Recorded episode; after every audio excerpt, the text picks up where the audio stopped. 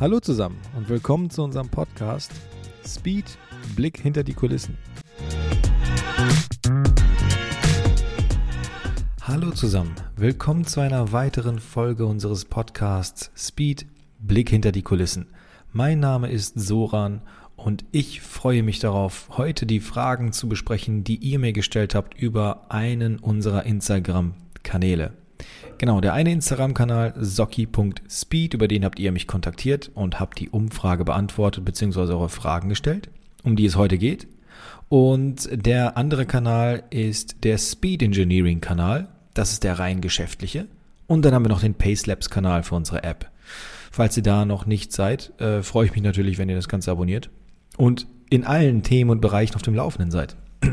Und ja, äh, die Fragen, die ihr mir gestellt habt, es, ich muss mich vorab entschuldigen. Es ist wirklich gigantisch viel. Also es ist eine Menge zusammengekommen, die ich absolut niemals handeln kann, ähm, außer das in mehreren Abschnitten und Folgen zu unterteilen. Äh, ich habe mir jetzt einfach mal acht Fragen rausgepickt, äh, wo ich der Meinung war, dass diese Fragen ähm, die größten Fragepunkte zusammenfassen oder wo sich Fragen gedoppelt haben. Ich habe bewusst Fragen weggelassen, wo es heißt, ähm, wann kommt das und das Teil für mein Auto raus? Das, das wollte ich nicht behandeln. Und ich habe auch einige Fragen weggelassen, wo es wirklich nur um mich geht. Also in vielen Fragen geht es leider um mich, ähm, aber ich freue mich, dass da einige Fragen dabei sind, die nicht nur mich als Person ähm, befragen, sondern die Firma, das Unternehmen oder mich in Zusammenhang mit dem Unternehmen. Das finde ich persönlich viel, viel interessanter als meine Person. Ähm, aber ja, starten wir mit was ganz Einfachem und zwar wurde sehr, sehr häufig nach, nach meinem Werdegang gefragt und äh, ich war der Meinung, dass ich das hier schon erklärt habe oder beziehungsweise in mehreren Steps immer erwähnt habe, aber äh, vielleicht täusche ich mich auch. Mein, mein Gedächtnis ist mittlerweile auf dem Level eines Goldfisches. Ähm, also mein Werdegang ganz kurz und easy zusammengefasst. Ähm, ich habe nach der Realschule das Abitur gemacht, Wirtschaftsabitur. Einfach weil ich nicht, nicht wusste, was ich sonst machen soll, habe ich einfach Abi gemacht. Ähm, danach hat sich das wie ein roter Faden durchgezogen, diese, diese Ahnungslosigkeit, was zu tun ist, denn ich hatte nur ähm, ja, Mädels im Kopf und äh, was man als 18-Jähriger halt so im Kopf hat, ne, Skateboard fahren, mehr, ah nee, Mädels eher weniger. Das kam, ich war ein Spätzünder. Ich war echt ein Spätzünder. Also Skateboard fahren, BMX fahren und dann irgendwann natürlich der Führerschein und kein Geld für ein Auto haben. Womit man sich halt so beschäftigt, wenn man jung ist und, und keine Kohle hat. Ähm, ja, dann habe ich eine Ausbildung angefangen. Doch, jetzt fällt es mir gerade ein, das habe ich erzählt. Ja, ja, klar. Ihr müsst euch die alten Folgen anhören. Ähm, da gehe ich dann ein bisschen ins Detail. Ausbildung zum großen Außenhandelskaufmann. Äh, dann habe ich im Anschluss die Ausbildung zwar abgeschlossen, aber dann Studium angefangen, Bachelor im Bereich Produktentwicklung, Mechatronik, Fach, äh, Fachbereich Ingenieurwesen und äh, mit einem nahtlosen Übergang dann den Master noch hinterhergezogen in Optimierung und Simulation im Fachbereich Mathematik. All das in Bielefeld und in meinem gesamten Werdegang ab Abi bis hin zum Abschluss des Masters hatte ich immer mindestens ein, wenn nicht sogar drei Jobs. Genau. Und äh, das ist einmal der kurz und knapp der Werdegang. Und die nächste Frage, die auch relativ häufig gestellt wurde, wie alt ich bin. Ich bin 33 Jahre alt aktuell. Ähm, zum, aktuell, zum jetzigen Zeitpunkt. Daran ändert sich tatsächlich täglich etwas. Welche Überraschung. Und äh, dann kommen wir, gut, jetzt haben wir die einfachen Sachen abgehandelt. Das war so ein kleines Warm-up. Jetzt bin ich auch ein bisschen entspannter. Die Zunge ist gelockert. Ich bin easy drauf. Und jetzt geht's los. Nummer drei. Du scheinst permanent über die Resonanz und die Reichweite überrascht zu sein. Ähm, ja, bin ich, weil ich das einfach noch nie hatte. Ich habe jetzt gerade generieren wir eine Reichweite, die wirklich sehr krass ist. Also in, in kürzester Zeit haben wir jetzt äh, 50.000 Follower aufgebaut. Ähm, das, das ging sehr, sehr schnell. Das ging primär, ähm, ist das durch die Reels entstanden. Äh, viele fragen mich, ob das durch die Zusammenarbeit mit JP entstanden ist, weil wir in einigen JP-Videos aufgetaucht sind. Und da sage ich ganz eindeutig und klar, nein. Zu 100 Prozent nicht. Das sieht man nämlich an dem Verlauf der, der, der Reels und, und der Reichweite.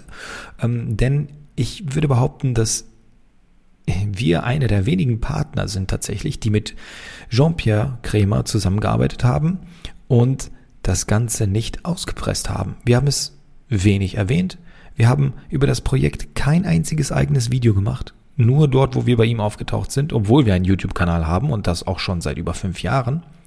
Ähm, Instagram-Posts wirklich nur ganz dezent markiert, äh, Stories etc. Ähm, also wir haben uns da wirklich sehr zurückgehalten und einfach nur auf die Arbeit fokussiert.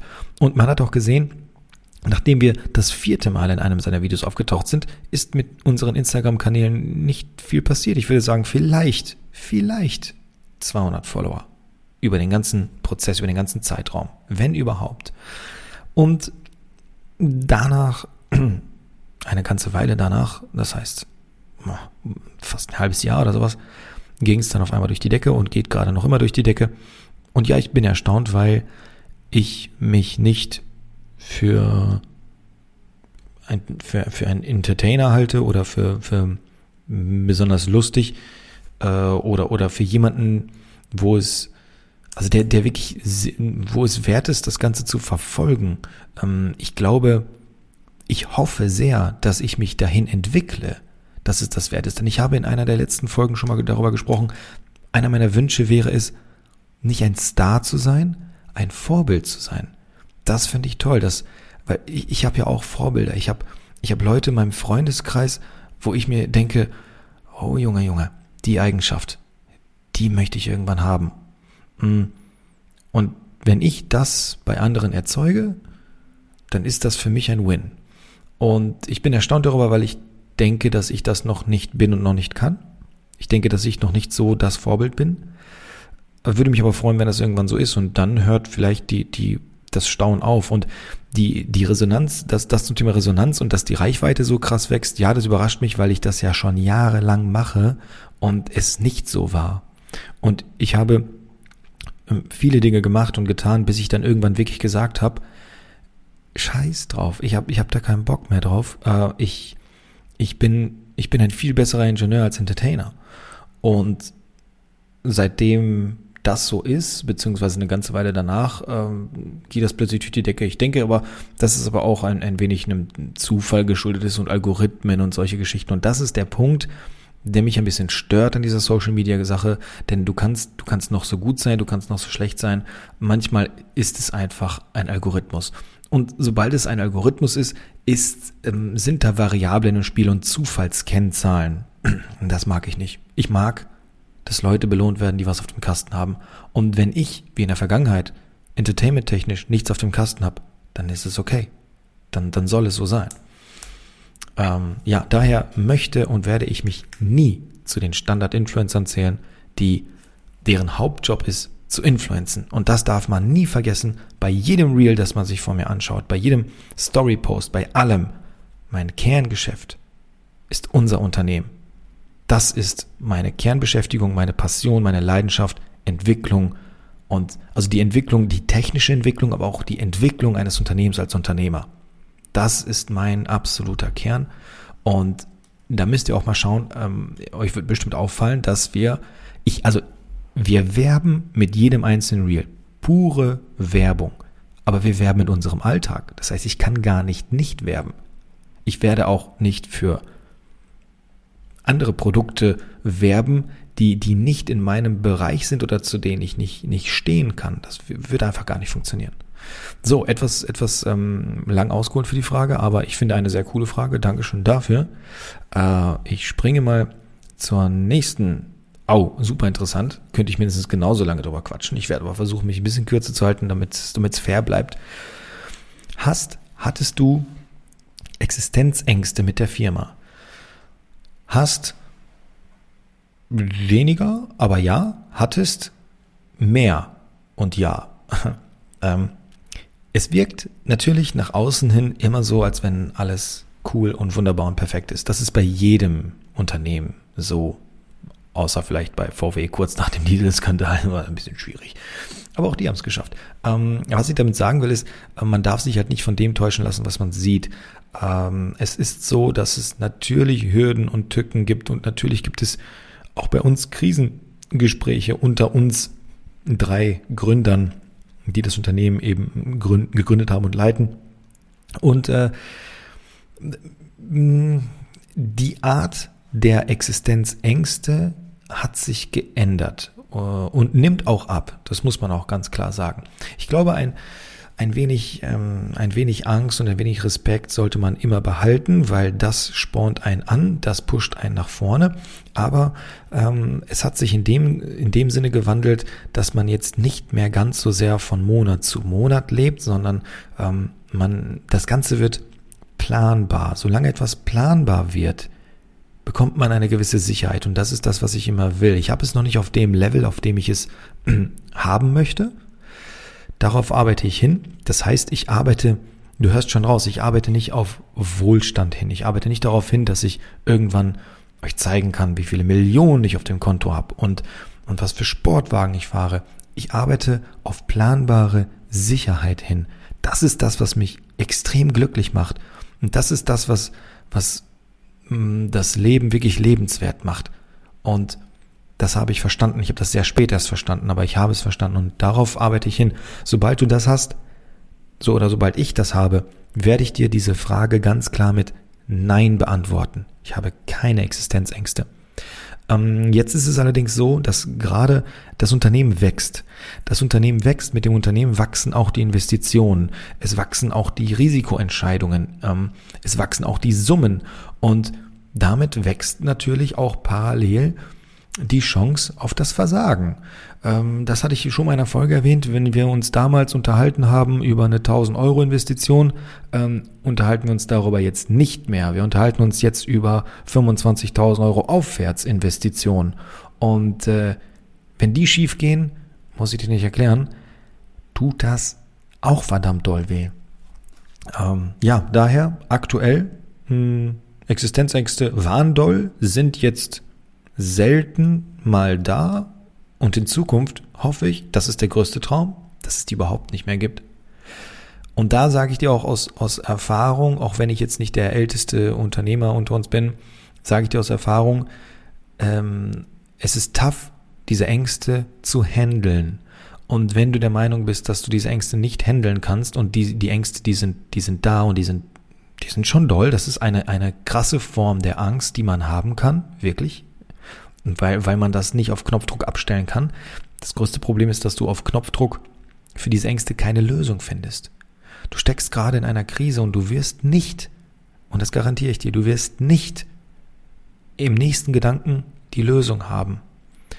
Und das ist dann, das ist dann tough. Oft ist, um aus einer Krise rauszukommen, äh, bedarf es einem bestimmten Prozess und ein Prozess braucht immer ein wenig Zeit und, und diese Zeit, ne, die, die reibt dir die Nerven auf. Und da musst du halt durch, wenn du der Meinung bist, dass du das nicht hast und nicht kannst, was wirklich absolut nicht schlimm ist. Ich glaube, nicht viele Leute haben und können das. Ähm, dann, äh, wenn du das nicht hast, dann solltest du das nicht machen. Dann such dir lieber einen richtig geilen Arbeitgeber und arbeite dich da hoch. Äh, ja. Nächste Frage. Wie gehst du mit Mitarbeitersorgen um? Puh, Mitarbeitersorgen.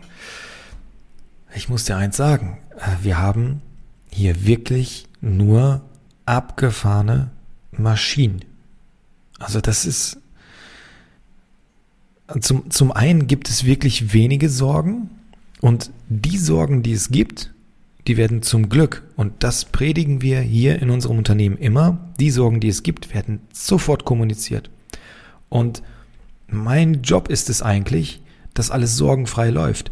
Ähm, ich würde mal behaupten, dass ich ein relativ empathischer Mensch bin. Das heißt, ich erkenne relativ schnell und früh, wenn etwas in Ordnung ist oder etwas nicht in Ordnung ist. Das würde ich mal behaupten, dass ich das relativ fix erkenne und dementsprechend reagiere ich dann auch. Und äh, wir sind so klein und gleichzeitig auch so eng miteinander, dass es eigentlich nicht möglich ist, dass etwas nicht auffällt. Und auf der anderen Seite muss ich aber auch sagen, dadurch, dass wir wirklich ein Team sind von absoluten Draufhaberinnen und Draufhaber, also Leute, die wirklich, das sind, das, wir sind halt Macherinnen und, und, und Macher. Und äh, ich, ich bin jetzt, ich sage das jetzt bewusst mit äh, Macherinnen und Macher, nicht weil ich, weil ich das Gendern liebe. Äh, das ist mir, das, mir ist es relativ egal. Also für mich sind alle Menschen einfach nur gleich. Äh, und ich, ne, mir ist es egal, wie ich es ausdrücke, und mir ist es auch egal, ob ob bei mir jemand mit einem Pullermann arbeitet oder, oder mit einer Jide.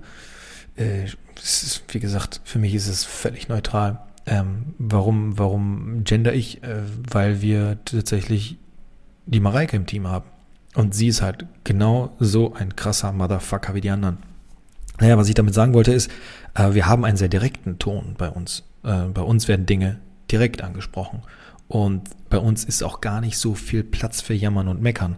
Ähm, und das, was ich jetzt sage, wird vielen nicht gefallen, aber du wirst bei uns, wenn du viel zu meckern hast, vermutlich untergehen und keinen Spaß haben.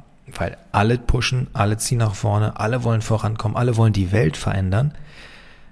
Und du hast viele kleine Problemchen, dann wirst du einfach überrollt. Und dann wird dein Platz vermutlich frei. Klingt ein bisschen tough, aber wir sind hier in diesem, in dieser Umgebung, in diesem Podcast offen und ehrlich. Und ich werde immer dafür sorgen, dass es allen um mich rum hoffentlich viel besser geht als mir. Und ich werde immer die Sorgen versuchen, von allen zu schlucken. Aber ich will, ich will mich auf meinen, meinen Nebenmann und auf meine Nebenfrau will ich mich einfach komplett verlassen. Egal was kommt. Und dafür brauche ich einfach taffe Motherfucker. So. Nächste, nächste Frage. Wie kriegst du Firma und Familie unter einen Hut? Ich habe doch gesagt, ich stelle tolle Fragen. Es ist, es ist wirklich cool. Ähm, es macht mir, macht mir wirklich sehr, sehr Spaß. Auch wenn ich jetzt gerade sehr ernst dabei wirke, aber einfach nur, weil ich mich konzentrieren muss und weil ich keinen Blödsinn erzählen will, weil die Fragen einfach deep sind. Wie kriegst du Familie und Freunde, äh, nee, sorry, Firma und Familie unter einen Hut? Hm, ich kriege sie nicht unter einen Hut, beziehungsweise doch, ich kriege sie unter einen Hut, weil, naja, wie soll ich sagen, es ist bei mir, ist diese, diese Familiengeschichte sehr schmal gestrickt. Ich habe Eltern, ähm, ich habe einen, einen Bruder und dann habe ich noch Verwandte beziehungsweise Onkel, Tanten etc., zu denen ich kaum Kontakt habe. Und ich habe auch zu meinen Eltern überschaubaren Kontakt. Unser Verhältnis ist in Ordnung. Aber es ist nun mal so, dass äh, ich in der Vergangenheit, ah, das ist, äh, das, das, das Thema ist jetzt sehr deep, aber ich versuche es mal zusammenzufassen, dass man das versteht.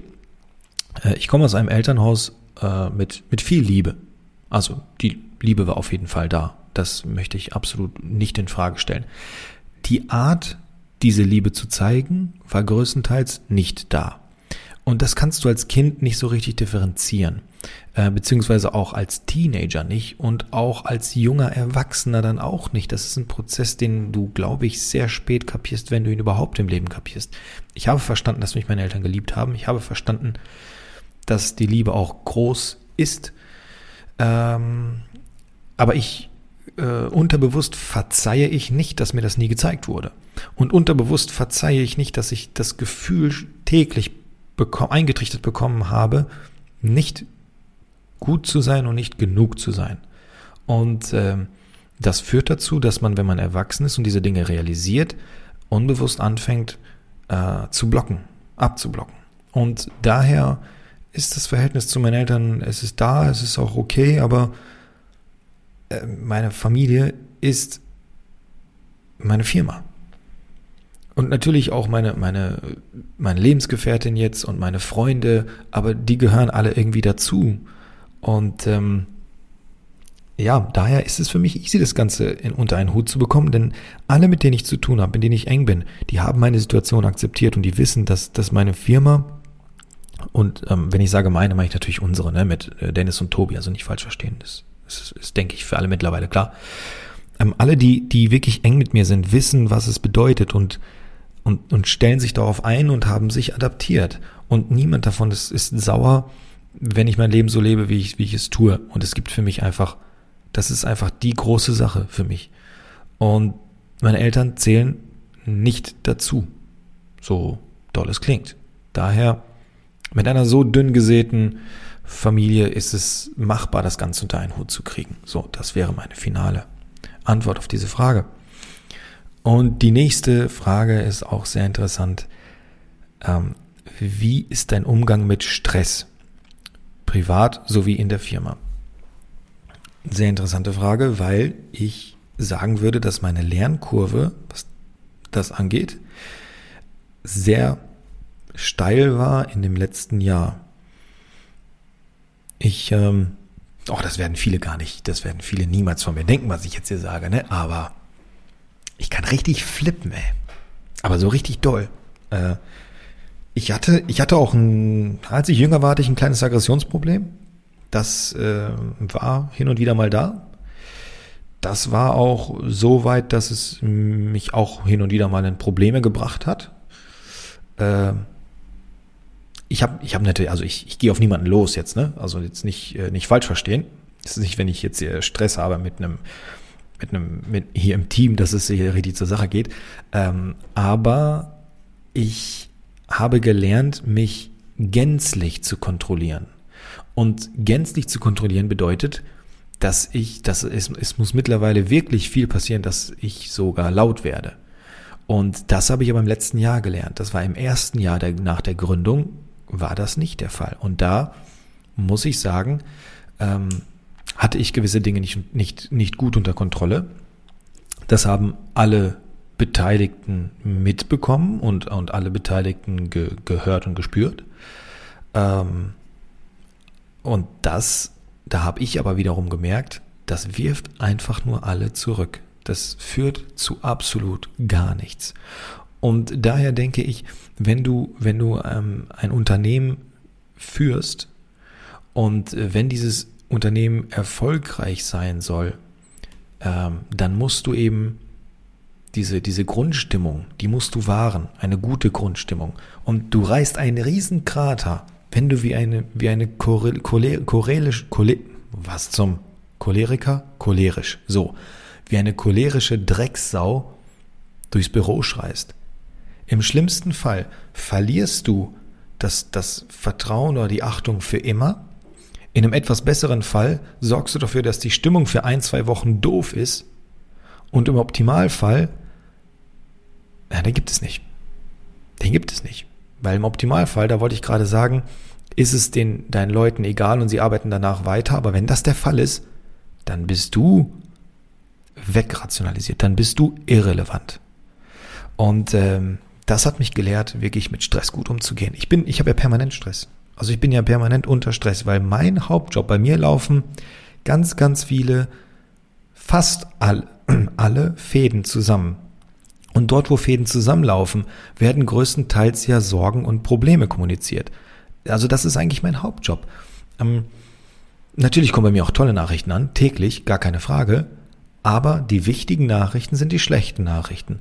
Und wenn du nicht lernst, damit umzugehen, sondern diesem Stress untergehst, dann wirst du, wenn du in so einer Position bist wie ich, dafür sorgen, dass dein Unternehmen nicht funktionieren wird. Und ich möchte, und das ist ganz, ganz, ganz wichtig, das ist ja einer der Hauptgründe, warum ich mich selbstständig gemacht habe, ich möchte in einer harmonischen Umgebung arbeiten. Und ich bin als Mensch sehr harmoniebedürftig.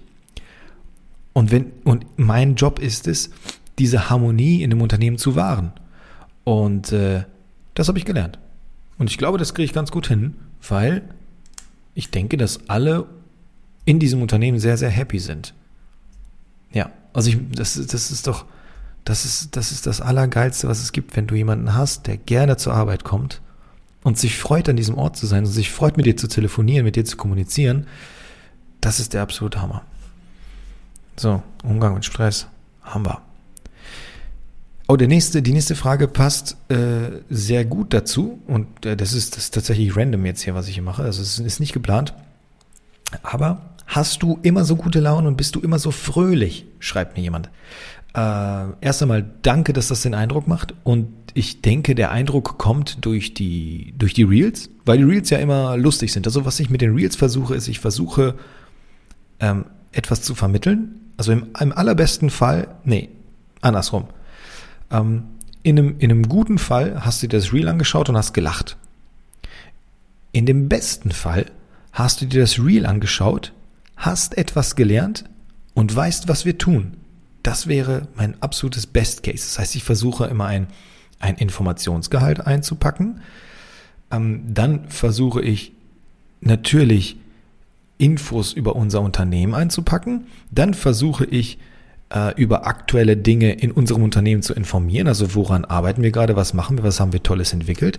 Und dieses und diese ganzen, diese ganzen Teile ummantel ich in eine, ja, in, in eine, in einen Umhang aus Humor.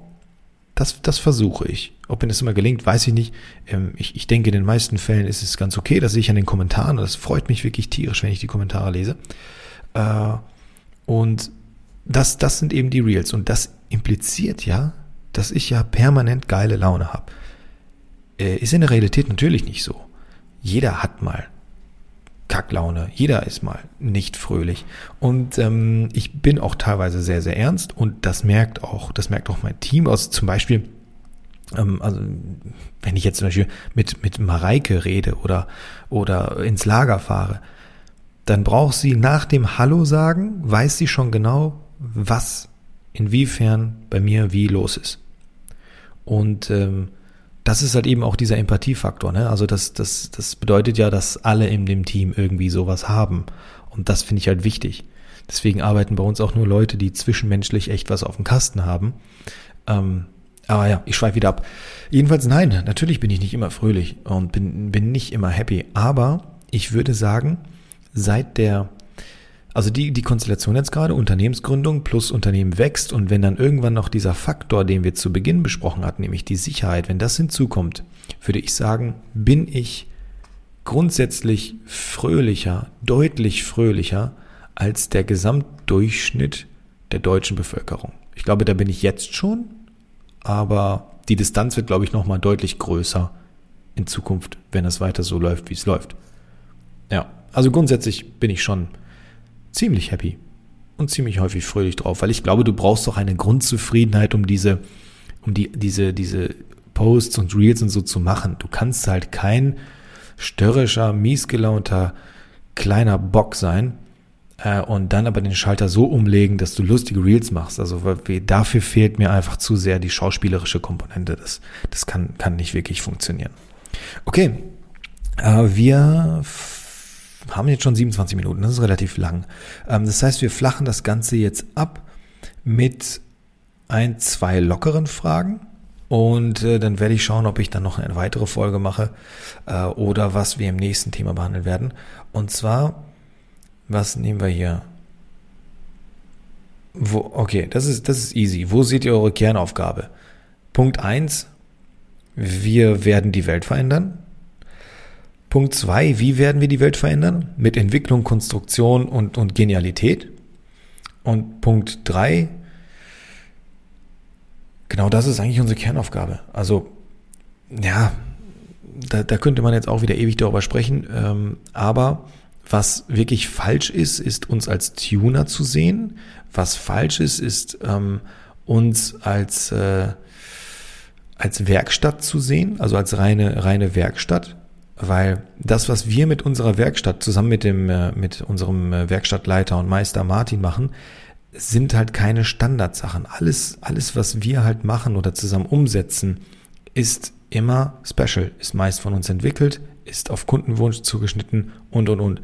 Aber was wir im Kern sind, wir sind ein Ingenieursbüro, wir sind Entwickler und ähm, wir machen aus Ideen eine Hardware, die du fühlen kannst, die du erfahren kannst, die du, wenn du möchtest, zulassen kannst oder aber auch Dinge, die völlig, völlig fernab vom Automotive sind. Und ähm, das ist unsere Kernaufgabe. Ganz einfach zusammengefasst, Konstruktion und Entwicklung. Und Umsetzen von Ideen. So, Haken, Haken. Jetzt die entspannteste Frage von allen. Und wie ist das Leben mit einem Schnäuzer? Das Leben ist genial. Sagt dir, dieser Schnäuzer bringt dir Ansehen, Respekt, Ehrfurcht, alles, was du dir vorstellen kannst. Nein, ich werde komischerweise häufig auf meinen Schnäuzer angesprochen. Das impliziert, dass das wohl seltsam aussieht oder so. Ich weiß nicht, warum ihr das die ganze Zeit ansprechen müsst. Ähm, aber die Geschichte dahinter ist super simpel. Und zwar ist die Geschichte die folgende. Ich habe empfindliche Haut.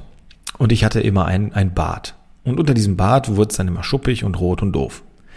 Und dann dachte ich mir irgendwann, ey, das nervt und das sieht ungepflegt aus, weil du, du kratzt dich und dann hast du Schuppen auf dem Shirt und das ist doch doof. Was machst du?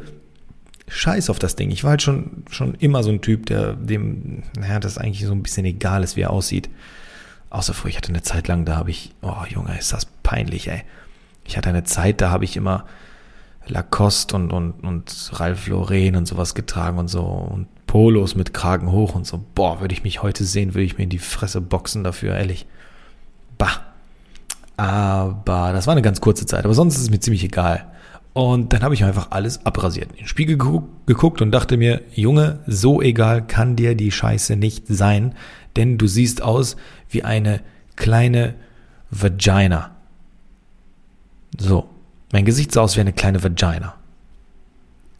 Und das war nicht gut. Und da habe ich gesagt, das geht aber nicht. Was machst du denn jetzt? Okay, wir probieren einen Schnäuzer. Und dann habe ich gewartet und gewartet und gewartet, hatte mein Bart wieder, habe unten alles abrasiert, Schnäuzer, ins Spiegel geguckt, dachte ich mir, Junge, das sieht schon scheiße aus, aber weniger scheiße als eine Vagina.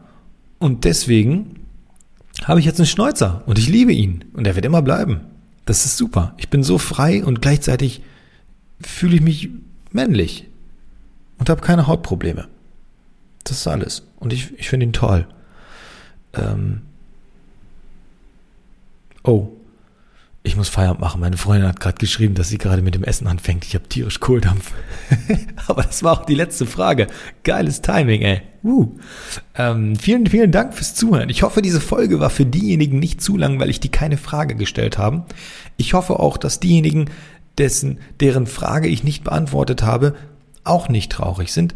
Ähm, aber wir haben ja noch ein paar Folgen. Und ähm, ich werde mir auch wieder ein brisantes und cooles Thema ausdenken für die nächste Folge. Bedanke mich nochmal und wir hören uns beim nächsten Mal. Ich muss jetzt ganz schnell nach Hause und endlich was essen, denn ich hatte den ganzen Tag heute nur ein fucking Thunfischsalat aus der Konservendose. Wie unsere Katzen. Und weil ich gerade versuche, ein bisschen abzunehmen, weil ich ein bisschen fett geworden bin. Verdammte Scheiße. Doch. Bis zum nächsten Mal. Haut rein. Ciao.